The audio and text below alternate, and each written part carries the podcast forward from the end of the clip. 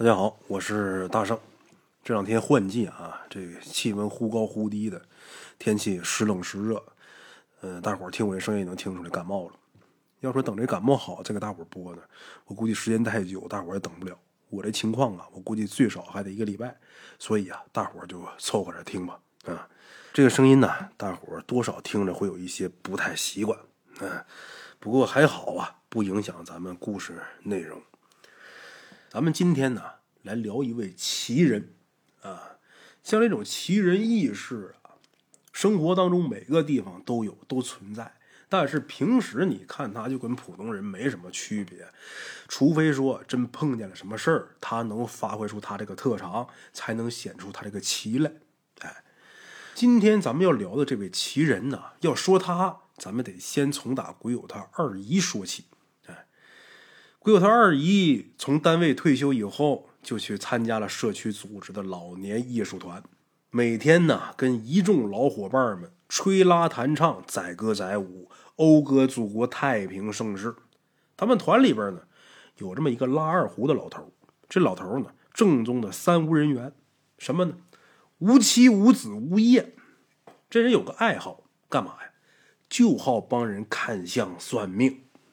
今天咱们要说这位奇人就是他，哎，话说在前年春节以后不长时间，老年艺术团排练间隙，大家伙闲坐闲聊天的时候，这拉二胡的老头跟合唱高声部的一位老先生说：“您今年有个坎儿，能过去自然是福寿延绵，可我瞧啊，够呛。”我前面说了，刚过完春节不长时间，还在正月呢。大正月里边让人家这么诅咒，那心里边能舒服得了？大正月让人说你今年有过不去的坎儿，老先生心里边心想：哥们，你二逼呀！啊，脸一撸噔就走了。啊，搁谁谁心里边也不舒服啊。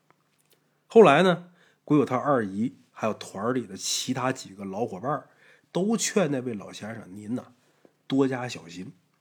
怎么的呢？拉二胡那老头啊，你看啊，他说这话，一不为名，二不为财。他这么提醒你啊，肯定是有道理。可惜这位老先生啊，他总是不以为然。他以为呢，就是拉二胡那老头诚心恶心我。哎，就这样，转眼到了暑天，北京那桑拿天啊，全国都闻名。”闷热难耐，稍微动作大一点啊，就满身是汗。哎，老年艺术团呢，因为天太热了，就只在清晨凉爽的时候活动一个钟头。哎，话说有这么一天大清早，合唱团的老先生不停的用面巾纸啊擦自己耳朵。鬼友他二姨呢，很关切的问了问，说：“您耳朵是不是有什么不适啊？”这老先生说呀。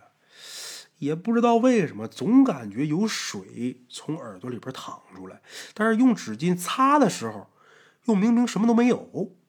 哎，他说这话的时候，拉二胡的老头啊，远远的叹了口气，没说话。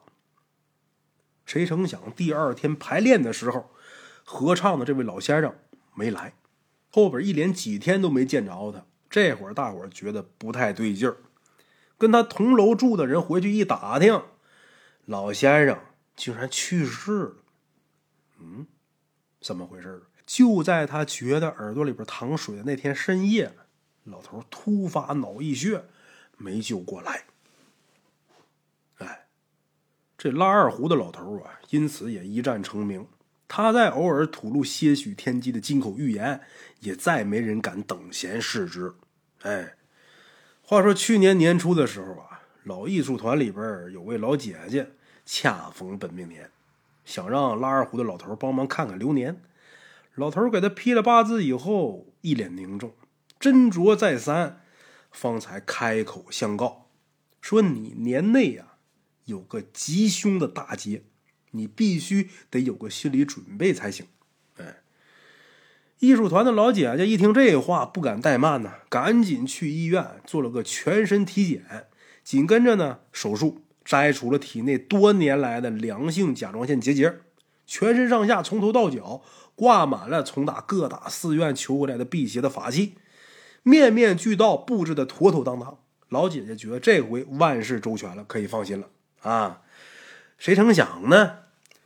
春天到了，河马进入了发情的季节，万物生机勃勃，情动欲生。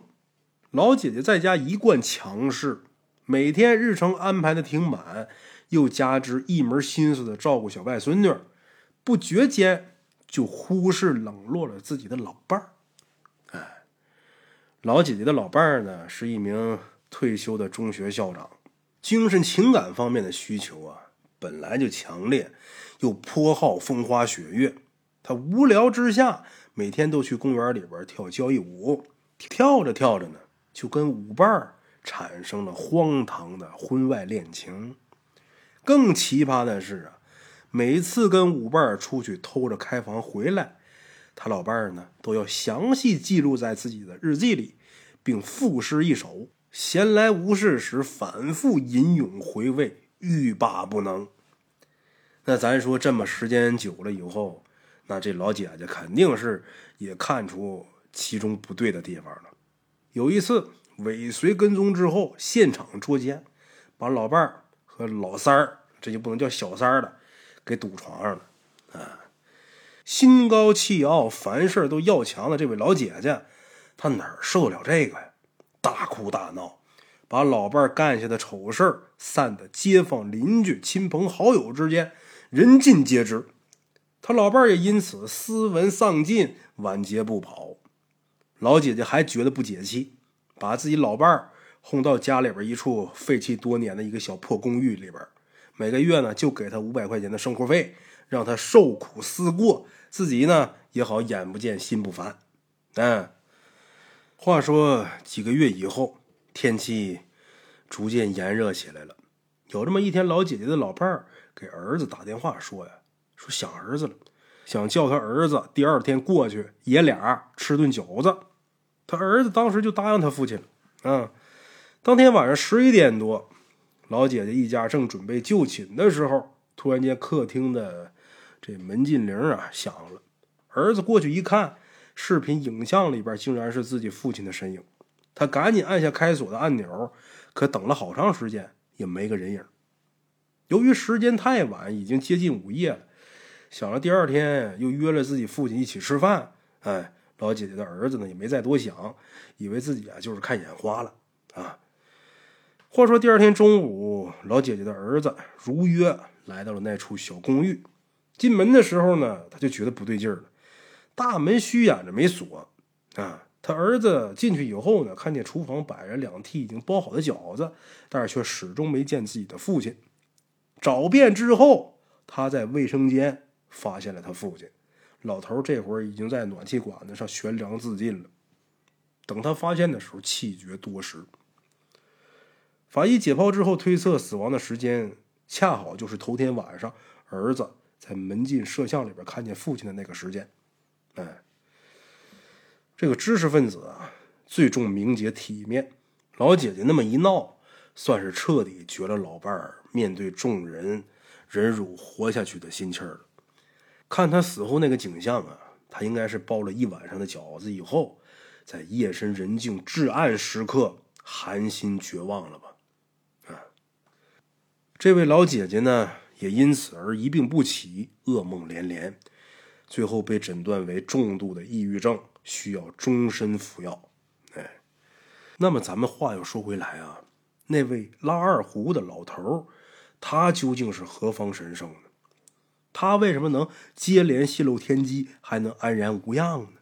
其实仔细一想啊，这拉二胡的，他有本事看相批八字，能知晓人的命数和灾厄，但是呢，他也知道这个人他是没有办法幸免的，所以他才说出来的。知道这个人在劫难逃，老头虽然说泄露天机，但是没动因果，所以他才能安然无恙。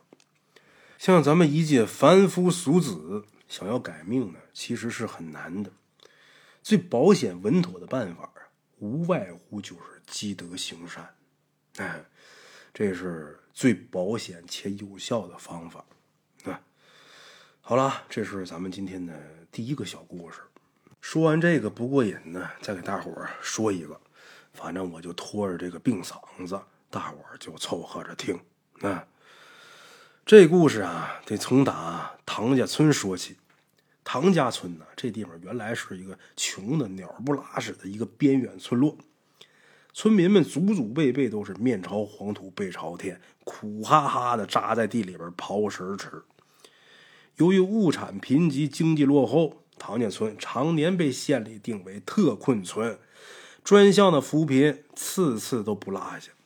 啊，当然啊，唐家村也不是一点特产都没有，有。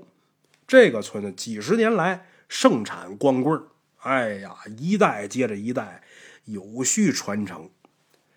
老村长一干就三十年，这老村长啊，看起来破帽寒衣的，跟村里其他的穷人没什么两样。可是多年来，上面定向拨下来的扶贫款和救济物资，几乎都让他一个人中饱私囊了。成箱成箱的方便面在家里边堆着，都生了没了。他宁可是碾碎了喂鸡，他都不愿意拿出来分给乡亲们。嗯，也是该着。唐家村时来运转，怎么的呢？前两年呢，省里边修公路，占了唐家村不少耕地，好多村民呢也都得到了在他们眼中无异于天文数字的补偿款。没过多久啊，唐家村又被县里边规划成了新兴的工业园区，下一步呢就要着手招商引资，大力建设了。这消息一出来呀，全村哗然。曾经一度无人问津的村长的位置，顿时成了众人趋之若鹜、炙手可热的肥差呀。二傻子都知道，下一步开始招商的时候，村长能有大把大把的油水可捞啊。啊！鉴于唐家村这情况，县领导指示要按照民主秩序、民主程序，公开公正的票选村长。哎呦，一时之间这竞争者那多的呀，居然还有从打市里专程辞职回村来竞选村长的。老村长冷眼旁观这热火朝天的竞选盛况，不阴不阳的放出话来：“这唐家村的村长。”那可不是谁都能干的，我看是哪个不要命的敢抢老子的位置？哎，就这样，一个月以后，首位新村长在万众瞩目之下走马上任。新官新气象，这位新村长啊，给村民们许下了各种花里胡哨的致富承诺，很快呢，便深得民心，合村拥护。有村民这时候就开始扒着，就说老村长在位三十年。也没说给村民办过一件实事啊！老村长呢，这时候他不急也不恼，从鼻子里边冷哼一句：“哼，哎呀，我就瞅瞅啊，他有命实现他自己空许下的承诺没有？”结果啊，没出半年，第一任新村长酒后驾驶，连人带车翻沟里了，还差一个月满四十岁，就这么的一命呜呼，横死唐家村。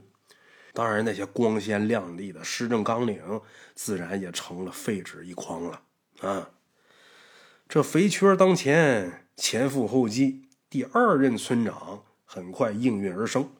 这位新村长啊，曾经是县里边重点中学的校长，五十出头。他上任以后啊，大力的发展乡村教育，修缮各种学校的设备设施，减免贫困户家庭子女学杂费用，村民们对他。得说是感恩戴德，敬重有加。哎，一年多以后啊，第二任村长在常务会议上突发脑溢血，大家伙七手八脚的赶紧把他送医院呢。万幸是保住了一条命，但是呢，却因此丧失了意识，成为了植物人。村民们纷纷扼腕叹息，唯有老村长阴险的笑了笑，还嘲讽大家伙说：“哈。”看看下一个贪财不要命的主是谁？哎，第三任村长上任之后啊，明显低调了特别多，如履薄冰一样啊，多一事不如少一事。谁没成想呢？没出半年，这第三任村长，竟然全身浮肿、虚脱乏力，饮食呢没有胃口，吃什么吐什么。到这时候，村民们呢，都开始传，传什么呢？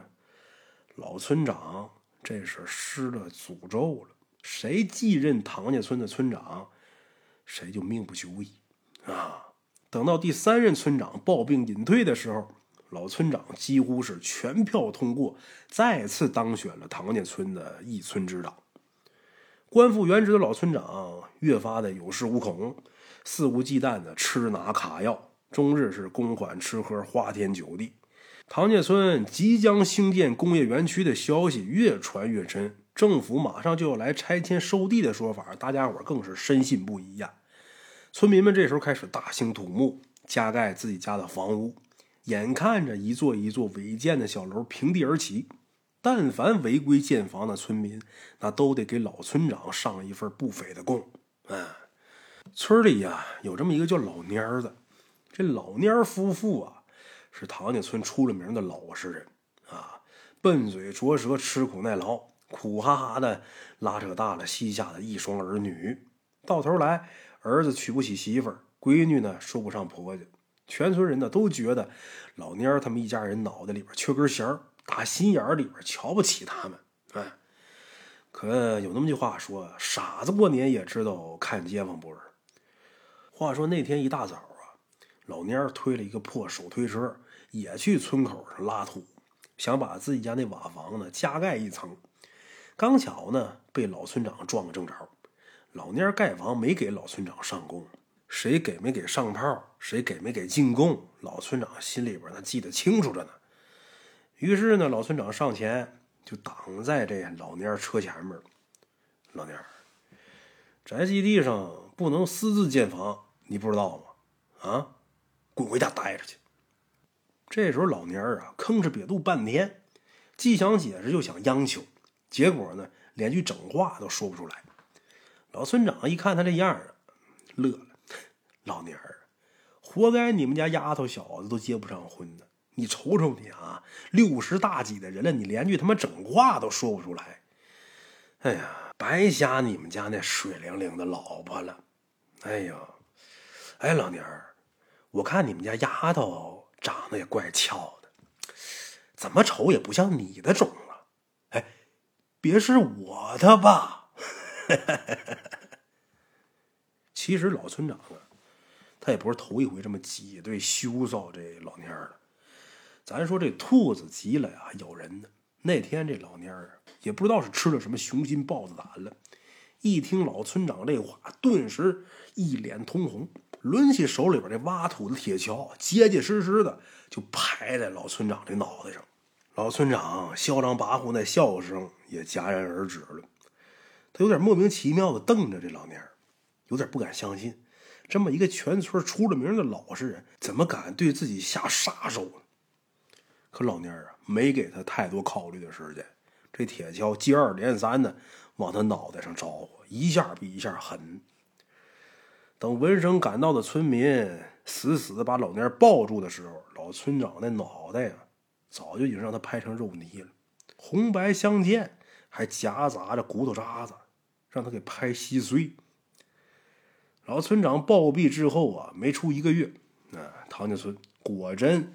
被正式规划为新兴工业园区，各路商家相继进驻，可村长这职务啊，一直空着缺着，没办法，只能由县里临时安排人下来代理。大家伙都说，老村长当年呢用了邪法施了咒了，谁当村长谁倒霉呀？嗯，可是这老村长啊，他自己也没想到，自己最后也被反噬了。嗯，要不然他也不能让老蔫给拍死。这就是为善不见其益，如同草里冬瓜，自应暗长；为恶不见其损，如庭前白雪，当必浅消。一个人好事干多了，功德自然是福荫子孙；坏事干多了，报应亦必然如期而至，差池不爽。这就是天道。哎。好了啊，我是孙大圣，今天呢，咱就说到这儿，下期见。